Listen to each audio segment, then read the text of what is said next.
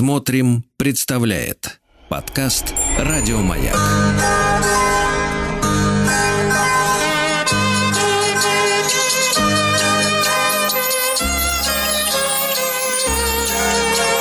Зимний стол.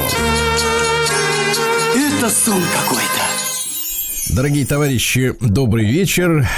Я Сергей Стилавин. Приветствую вас в нашем специальном новогоднем цикле «Зимний стол». И, конечно же, с нами Антон Прокофьев, шеф-повар, историк кулинарии, кандидат исторических наук. Антон, здравствуйте. Здравствуйте, добрый вечер. Антон, ну, совершенно скоро у нас, как говорится, Рождество. И э, мы прекрасно с вами разобрались со столом новогодним. Вот. А рождественский стол, да, может быть, даже для кого-то является и некой тайной. Потому что, как вы понимаете, 70 лет атеизма советской власти не прошли даром. И несмотря на то, что в 90-е годы уже Церковь вовсю разрешили вот в нашей стране, но тем не менее традиции из-за того, что вот вырваны несколько поколений, наверное, жизни наших людей из этой традиции, они в какой-то степени утрачены, но я полагаю в нашей с вами власти их попытаться возродить, по крайней мере, помочь людям узнать о них, правда? А, ну, и не то чтобы сильно утрачены, скорее, правильнее сказать, подзабыты. А, благо, восстановить-то можно много, особенно кулинарные традиции. Все-таки у нас есть огромный пул э, кулинарных книг, и многие из них и переиздавались. И я говорю вовсе даже не только и не столько э, про Малаховец.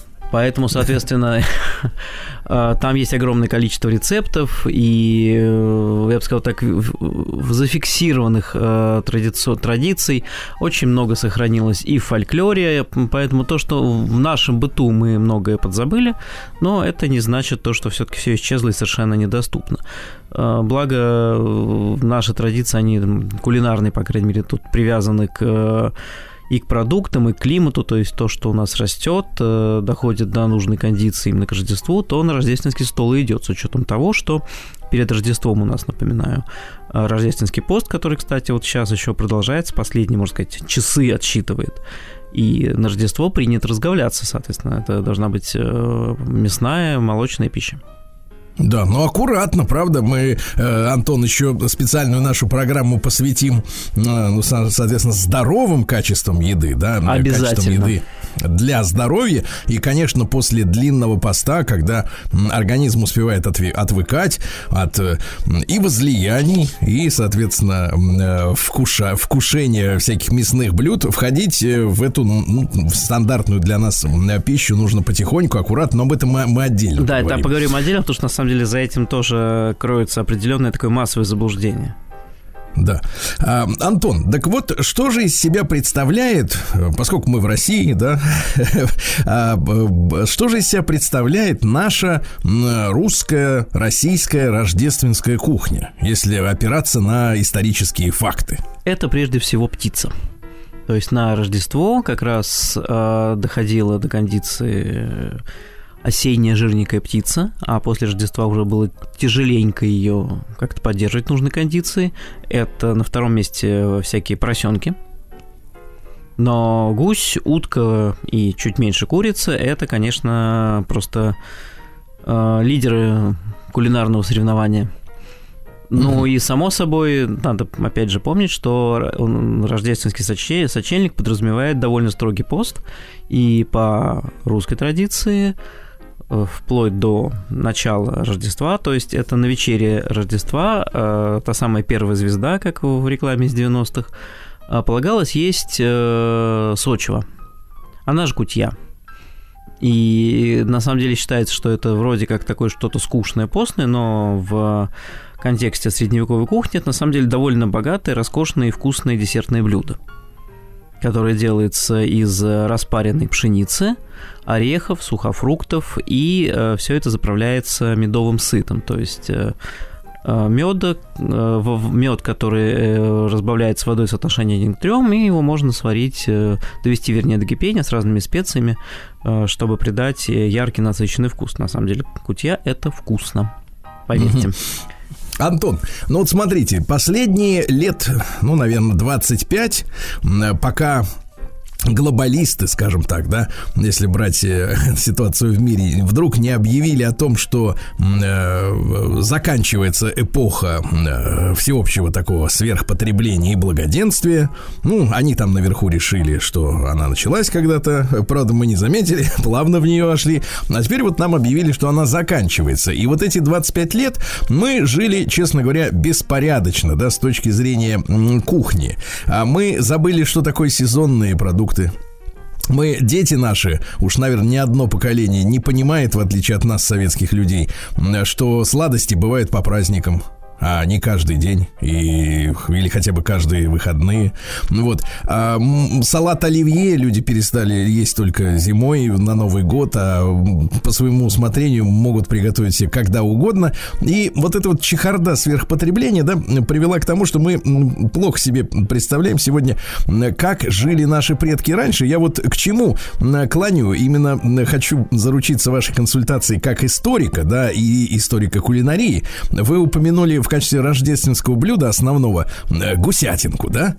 И потом уже шла курица. В принципе, вот первый вопрос. Наши предки, до революции, ну вообще в те времена, когда действительно люди не жировали, как часто э, в среднем вот народ видел на своем столе мясо, в принципе?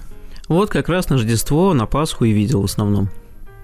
То есть это два раза в год? Ну, почаще какие-нибудь престольный праздник, э, Тут уже все очень зависело от благосостояния семьи. Ну, вот, например, я вспоминаю мемуары митрополита Евлогия Георгиевского, который происходил из простой крестьянской семьи и выбился на вершину церковной иерархии еще до революции. А, он писал, что в семье э, мясо удавалось поесть буквально несколько раз в год – все, причем семья была не то чтобы голодающая, просто все шло на продажу, чтобы вывести в люди детей. Ну, это общий момент на самом деле. То есть, э, да, конечно, на такие главные праздники годовые mm-hmm. нужно было на стол поставить что-то праздничное. Но в повседневной жизни mm-hmm. говорить о таком постоянном употреблении в пищу именно мяса не приходилось. Но mm-hmm. кроме мяса в пищу шло сало, субпродукты, а, то есть то, что ну, наверное, продать было, ну, не наверное, просто точно продать было бы угу. не так интересно и выгодно, как э, просто кусок мяса. То есть, угу. вот, например... Антон, да. Да-да-да. Вот мы понимаем же, да, что крестьянский труд это очень тяжелый труд. И он вызывает всяческое уважение. И даже сегодня, когда много-много механизации на селе, все равно мы понимаем, что тяжелый труд. Просыпаться надо э, ни свет, ни заря, потому что звери, там животные те же, да, они не знают, что такое выходной день или праздники. Они всегда хотят заботы, если о зверях говорить, да, о животных. А, вот чем с точки зрения калорий калорийности или качества питания наши предки компенсировали вот энергетические потери, вот эти тяжелые. Потому что мы понимаем, что сегодня мясо, стейк, да, это такое мужское, мужское блюдо, особенно если речь идет о тяжелой какой-то работе, о военной, например, службе, да. Но это, это высоко, высокозатратная история с точки зрения калорий прежде всего. А если наши предки питались э, мясом, ну, как, э, в общем-то, как, как в советское время дети, условно говоря, шоколадом. То есть, да, вот так вот смена произошла. То есть очень редко это был деликатес. Основной поставщик силы вот до революции, ну в те русские времена, что это было для с точки зрения э, стола? Но когда мы говорим мясо, мы подразумеваем, э, вернее, рисуем перед собой образ такого хорошего отруба, практически бескостного, почти со снятым жиром. Так я полагаю. Ну да. Да, и вот это как раз э, тот самый кусок, который на крестьянском столе действительно бывал крайне редко.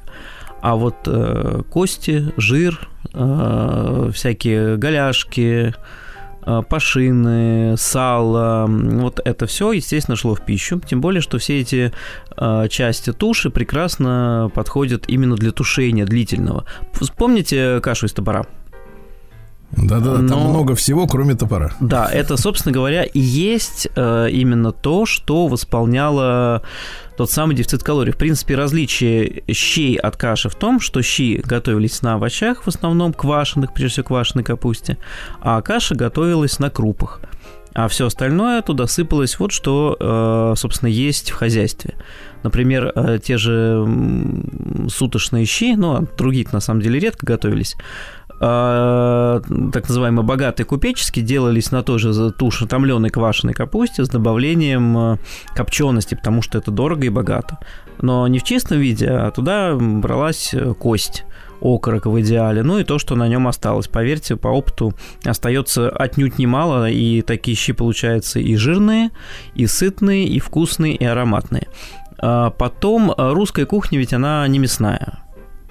То есть, когда мы себе рисуем воображение какую-нибудь такую э, лубошную картину, как Иван Васильевич меняет профессию, и икра баклажанная, заморская, плевочек, и при этом э, ведрами икра черный-красный. Кстати, красную особо-то никогда, никто никогда не ел, вплоть до конца 19 века, скорее даже начала 20-го и какие-то лебеди, мясные туши. Это, конечно, сказка. Русская кухня рыбная при нашем обилии рек, озер и всяких ручейков вплоть до середины 19 века основным источником протеинов э, на столе, причем не только простонародным, была рыба, а мясо играло вспомогательную роль. Потом до э, 18 века в России активно разводили всяких барашков.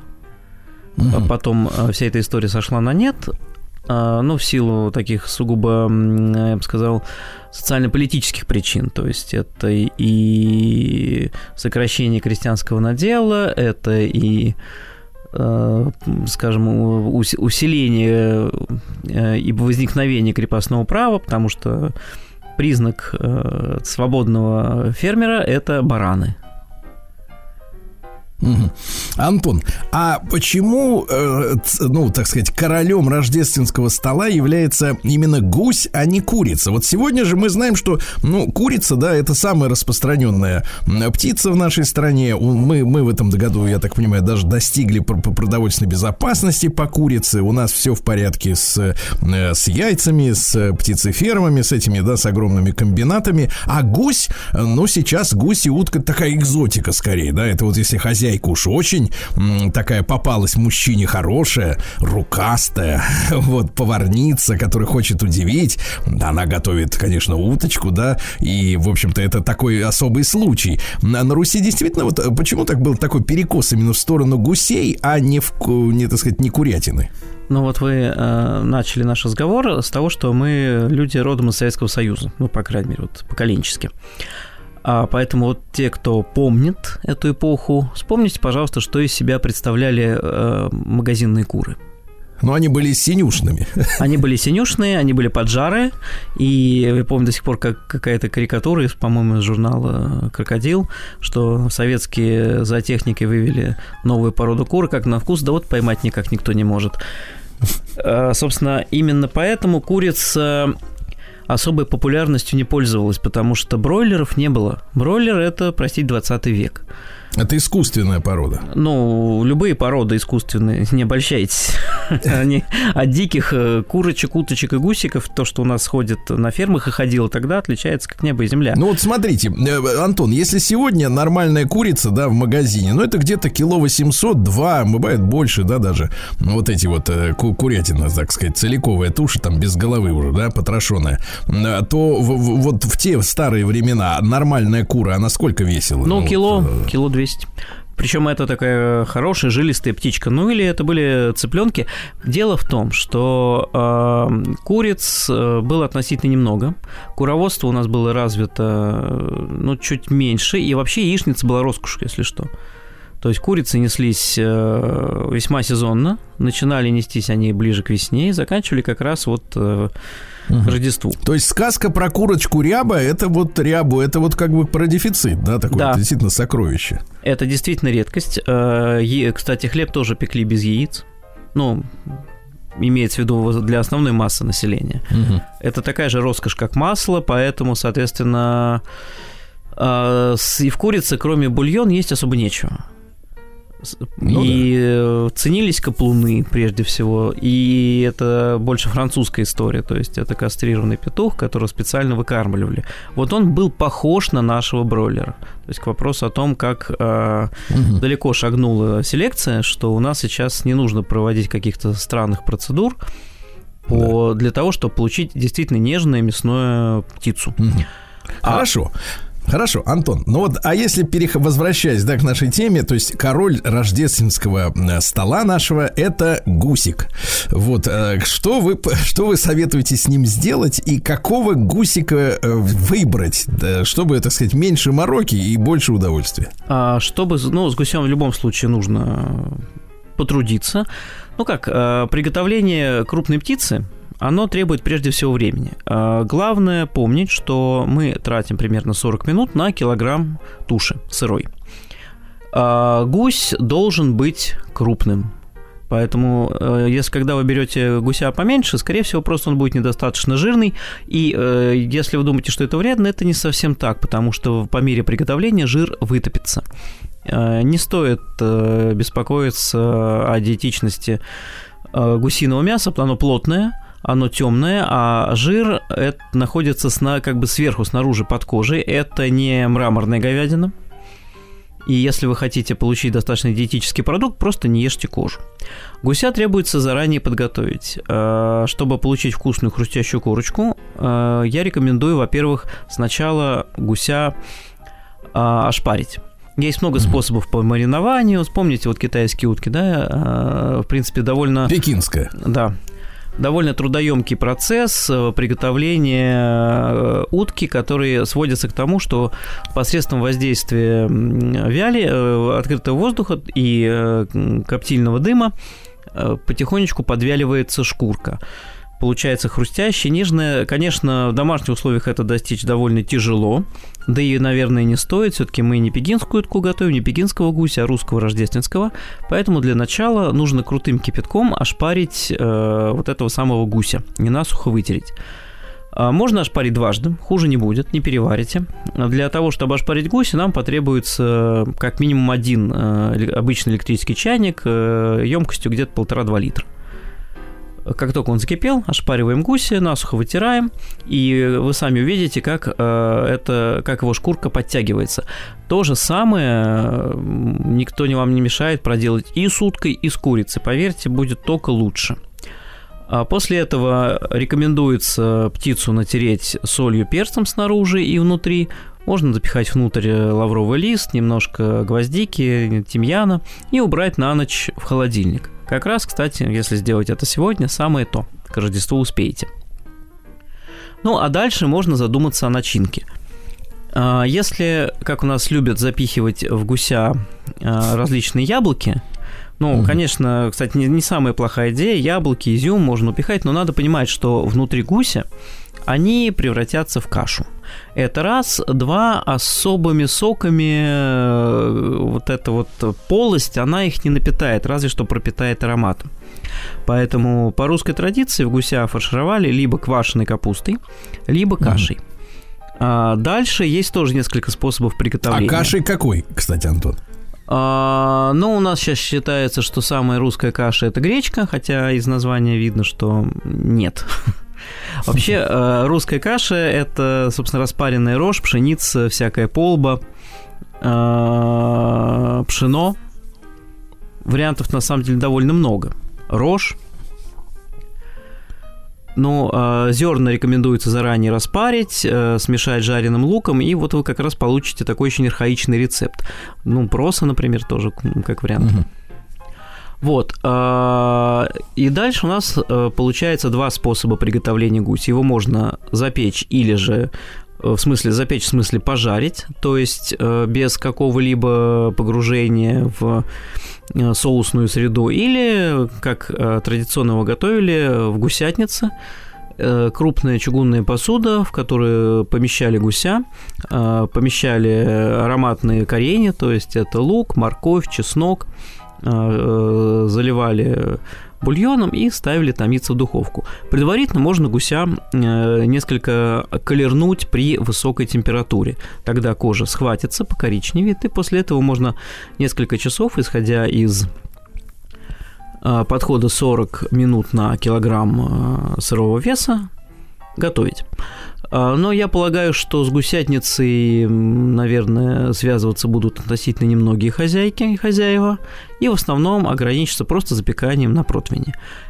А, для этого нам потребуется гусь, даже если мы его засолили, и даже если мы его не готовили заранее, то есть не, не мариновали ночью в холодильнике, а просто ошпарили кипятком, натерли солью, перцем, поверьте, нет смысла а, как-то дополнительно играться со специями. Соль и перец для гуся вполне достаточно. Ошпаренная а, кожа запечется, будет хрустящей, и ничего с ней плохого не случится. А самое главное, дополнительные вкусы лучше а, привнести внутрь. То есть, э, да. нафаршировав Антон, его ну, Я предлагаю да-да-да, продолжить сразу после короткого выпуска новостей. Антон Прокофьев, шеф-повар, историк кулинарии, кандидат исторических наук в нашем новогоднем цикле «Зимний стол». Оставайтесь с нами.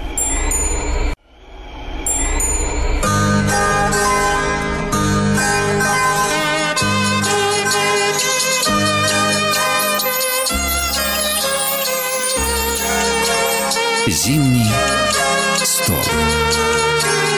Это сон какой-то. Друзья мои, вы слушаете специальный новогодний цикл «Зимний стол». Антон Прокофьев, шеф-повар, историк кулинарии, кандидат исторических наук. Мы разбираемся с гусем. Вот, а, Антон, а на какое время и при какой температуре поместить гусятину да, в есть, духовку? Мы взяли гуся, его нафаршировали. У нас есть несколько вариантов. Сделали яблочную смесь э, с сухофруктами.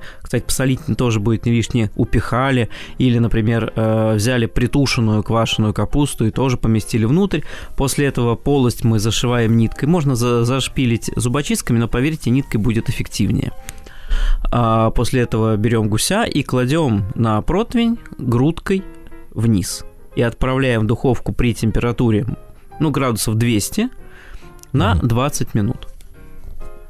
После этого переворачиваем гуся грудкой кверху. При этом э, перед тем, как его поместить, не забудьте обмотать фольгой крылышки, ножки и шею, иначе сгорит.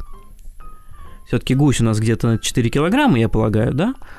И, соответственно, готовиться он будет 3,5 часа. После этого мы переворачиваем гуся, убираем температуру до 150 градусов и оставляем его грудкой сверху, ну вот как раз на то время, которое нам потребуется для готовки, исходя из э, 40 минут на килограмм сырого веса птицы. Как только это время прошло, мы снова включаем э, духовку до 200 градусов и даем колернуться кожа, то есть смотрим, чтобы она окончательно покоричневела, захрустела, и после этого вынимаем птицу, закрываем на 10 минут фольгой, чтобы она мясо отдохнуло, расслабилось, и разделываем гуся на части. Э, что гусь, что утка, они так э, созданы, устроены, их очень э, удобно разбирать и снимать мясо с костяка. То есть оно действительно очень легко срезается, для этого не требуется каких-то сверхусилий.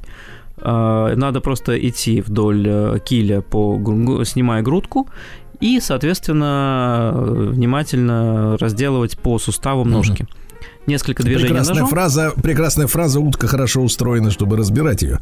Да. Антон, а э, хорошо, вот мы ее разобрали, все прекрасно. Что вы рекомендуете э, использовать на гарнир к утке, да, или к гусю, и, соответственно, соус? А, ну, во-первых, э, я бы использовал идеальный вариант. Это тушеная квашеная капуста.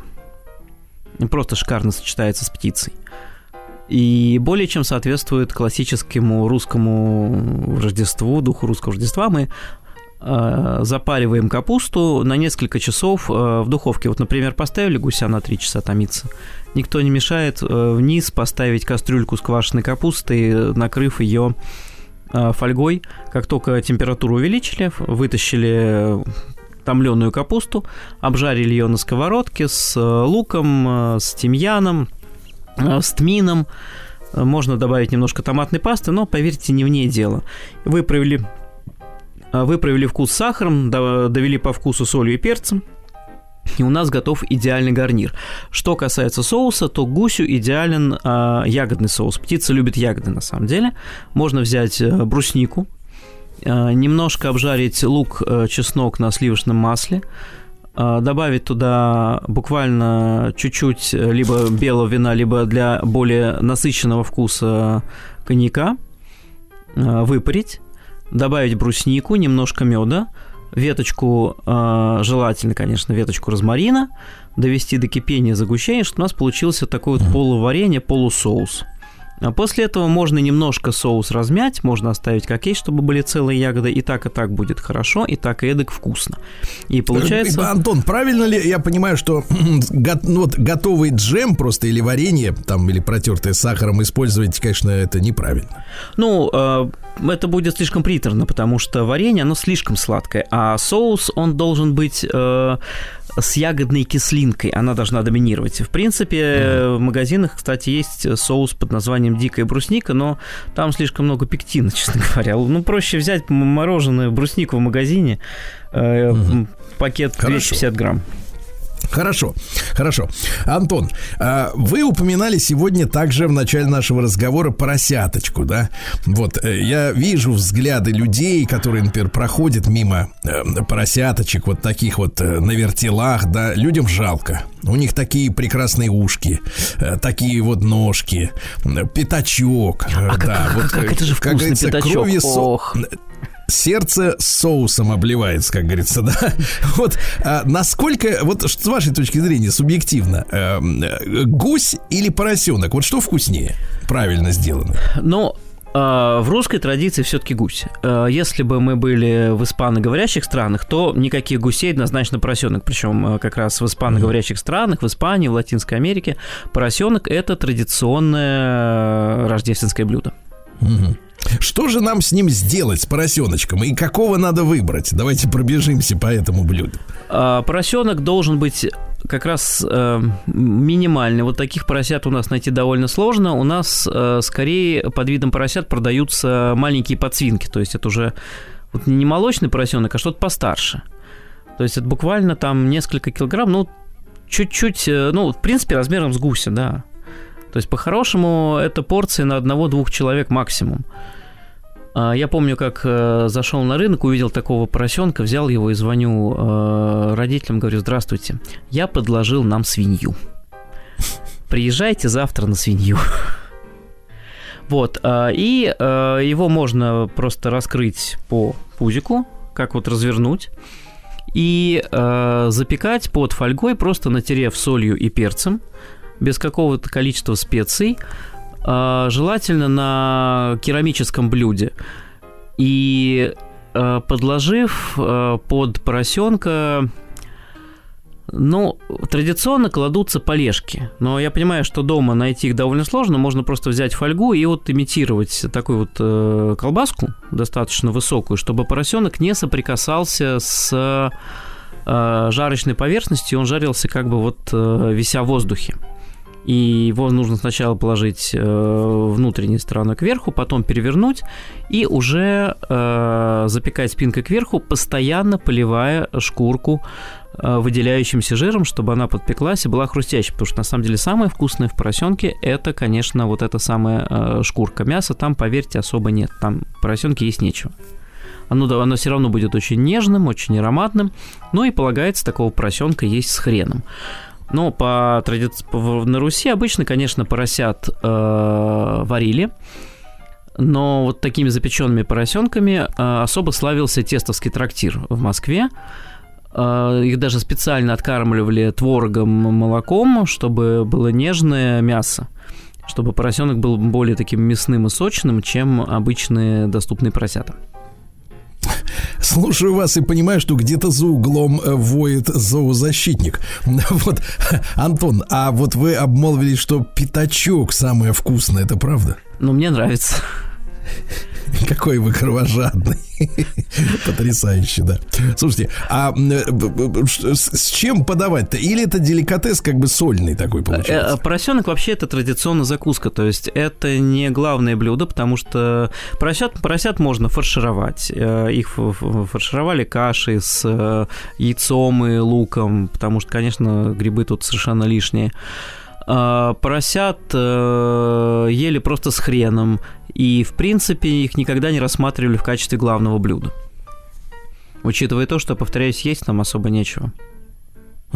Это закуска, да, еще раз повторите. Да, это закуска, да. Поросенок это закуска. Кстати, вот э, приготовленный таким образом поросенок, когда он длительное время запекается, на керамическом блюде, ну или просто вися в воздухе над противнем, разделывается просто простой тарелкой.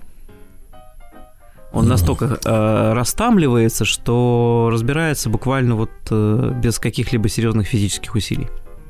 Удивительно. А вот если брать его э, тушку, да, за 100%, то э, какая доля, в принципе, идет в пищу-то от него, от родимого? Ну, процентов 40. Остальное угу. это кость.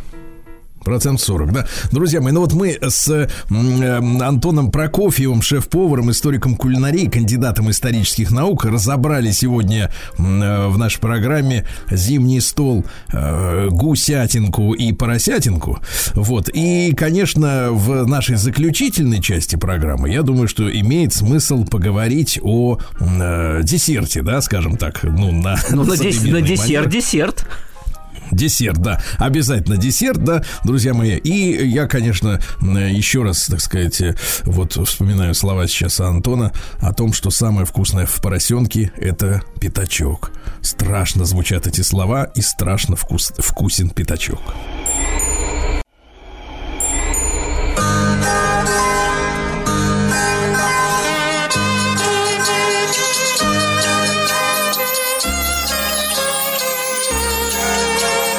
Зимний стол. Это сон какой-то. Друзья мои, так, в нашей студии Антон Прокофьев, шеф-повар, историк кулинарии, кандидат исторических наук. Мы сегодня говорим о рождественском столе. О блюдах и закусках мы уже э, обмолвились. Да, а вот что касается десерта, как говорится, на сладкое. Что ели наши предки и что положено есть нам в рождественскую ночь? Ну, а, собственно, как раз русский рождественский стол сладостями особо не изобиловал.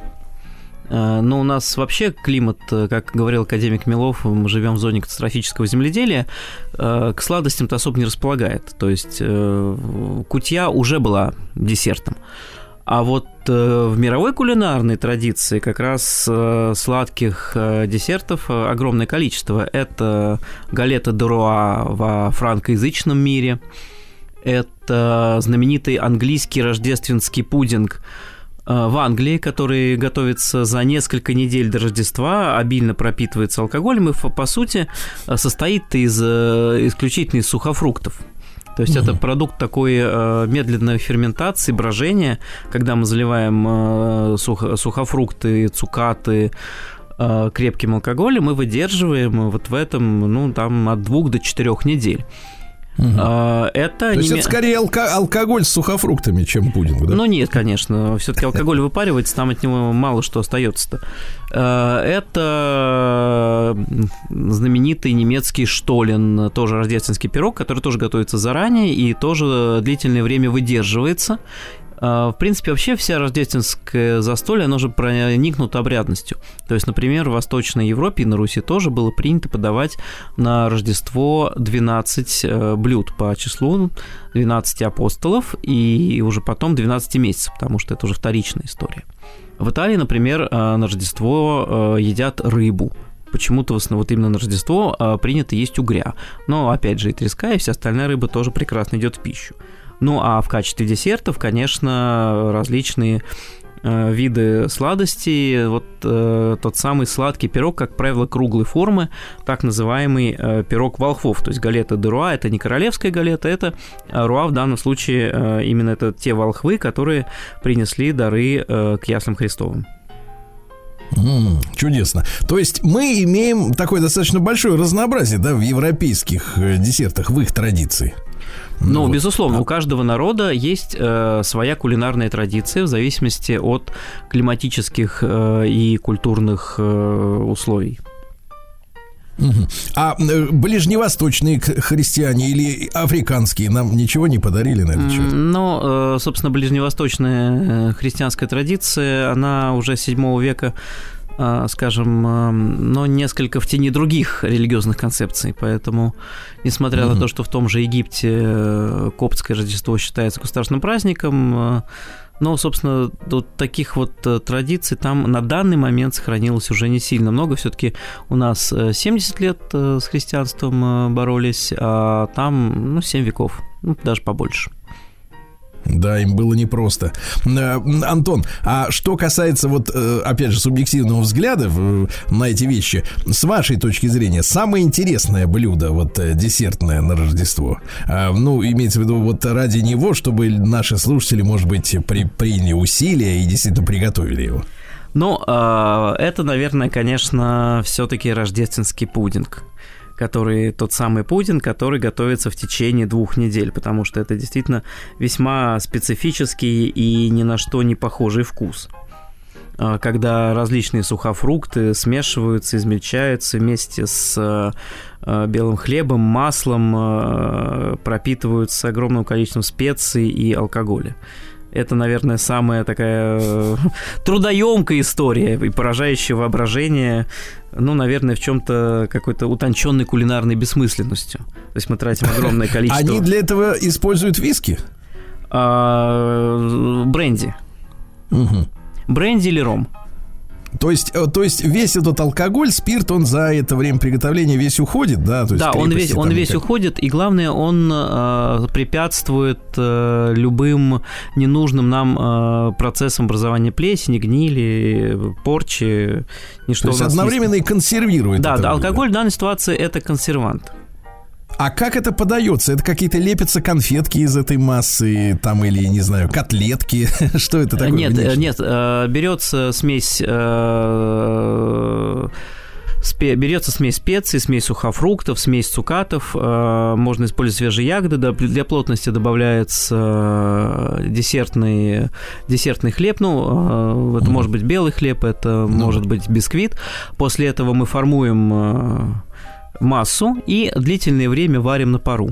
После того, как масса сварится, э, соберется в кучку, мы оставляем и периодически выдерживаем э, в теплом, э, в прохладном, темном Э, месте периодически поливаю алкоголем. Холодильник слишком холодный для этого у нас. Но отправлять поливать алкоголем, конечно, лучше трезвого человека. А, безусловно, да? безусловно. Вот, ну, ну, прекрасно. Э, в принципе, может быть, действительно кто-то из наших слушателей от, отважится найти этот рецепт и сделать, но уже не к, не к этому, конечно, Рождеству, а, наверное, к следующему. Да? Пока можно успеть Итак, приготовить гуся. Да, Антон Прокофьев, шеф-повар, историк кулинарии, кандидат исторических наук в нашем цикле зимний стол. Ну и я прощаюсь с Антоном до нашего следующего разговора. Спасибо большое. Всего доброго, до свидания.